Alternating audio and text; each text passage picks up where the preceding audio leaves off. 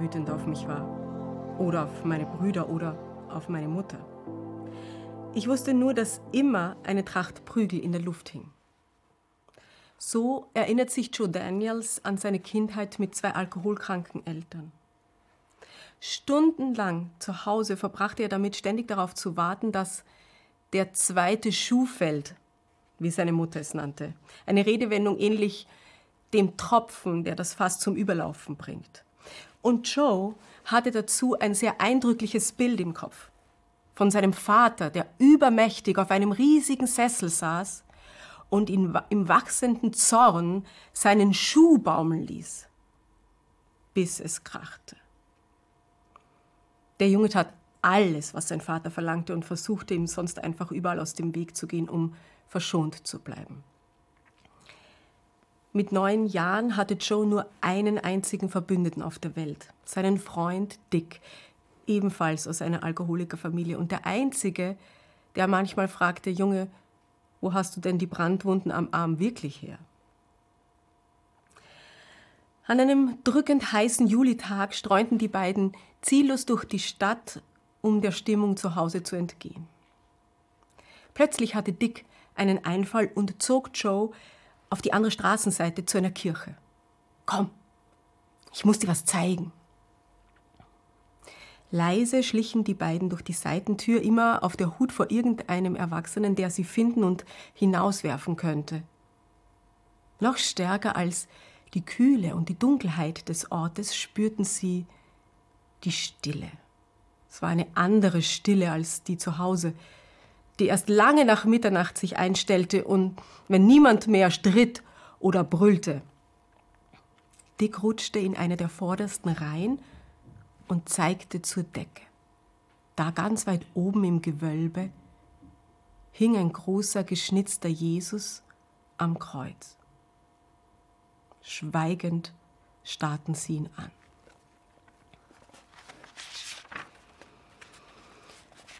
Später, draußen in der Sonne, fragte Dick, und? Hast du's mitgekriegt? Was denn? Das ist doch Gott da oben, stimmt's? Am Kreuz? Ich glaub schon. Also hast du's gesehen, oder? Was denn? Was soll ich gesehen haben?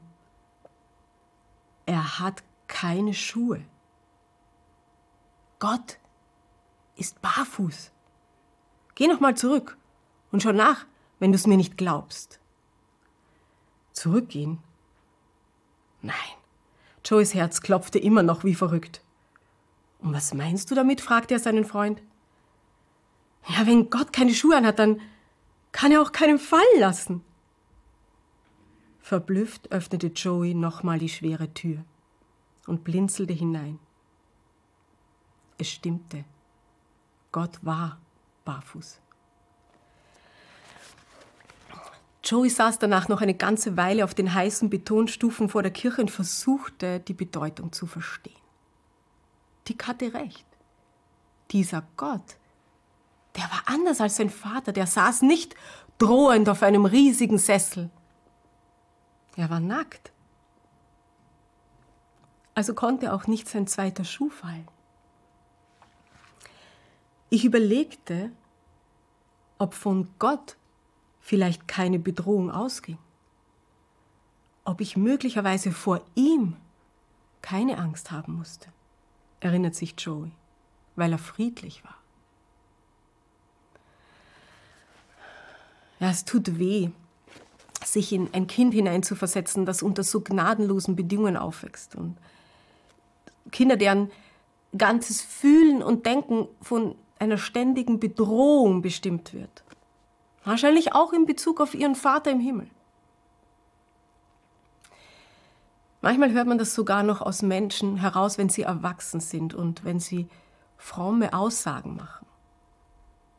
Martin zum Beispiel ist der Betreiber einer kleinen Landwirtschaft und er war gerade dabei, einen neuen Weidezaun zu errichten, als ihm ein schwerer Pfosten auf den Fuß fiel und er konnte wochenlang nicht richtig laufen.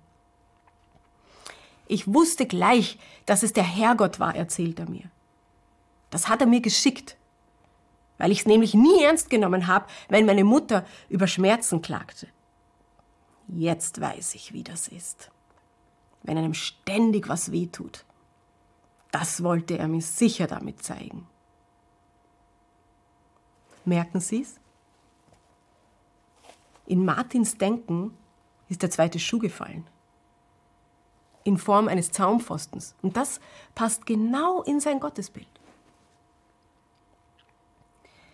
Gabriele ist ein ähnliches Beispiel. Von ihrer Erfahrung berichtete sie so. Ja, ich, ich wollte unbedingt gleich weiterarbeiten, als die Kinder klein waren. Ich wollte Karriere machen und mehr Geld verdienen. Da hat Gott es so geführt, dass ich eine Stelle im Marketing bekam, wo ich viele Überstunden machen musste und ständig unterwegs war. Ja, das war eine riesige Belastung für unsere Familie. Mein jüngerer Sohn hat das nicht gut verkraftet.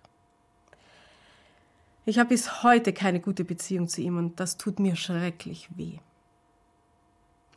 Aber Gott hat es offensichtlich so gemacht, um mir zu sagen, das hast du jetzt von deinem Ehrgeiz. Offensichtlich neigen wir als gläubige Menschen dazu, schmerzhafte Erlebnisse Gott zuzuschreiben. Ihn verantwortlich zu machen für, für die Härten des Lebens, für Schicksalsschläge oder für die Konsequenzen schlechter Entscheidungen. Vielleicht sollten wir uns öfter einfach in eine Kirche setzen, direkt unter das Kreuz.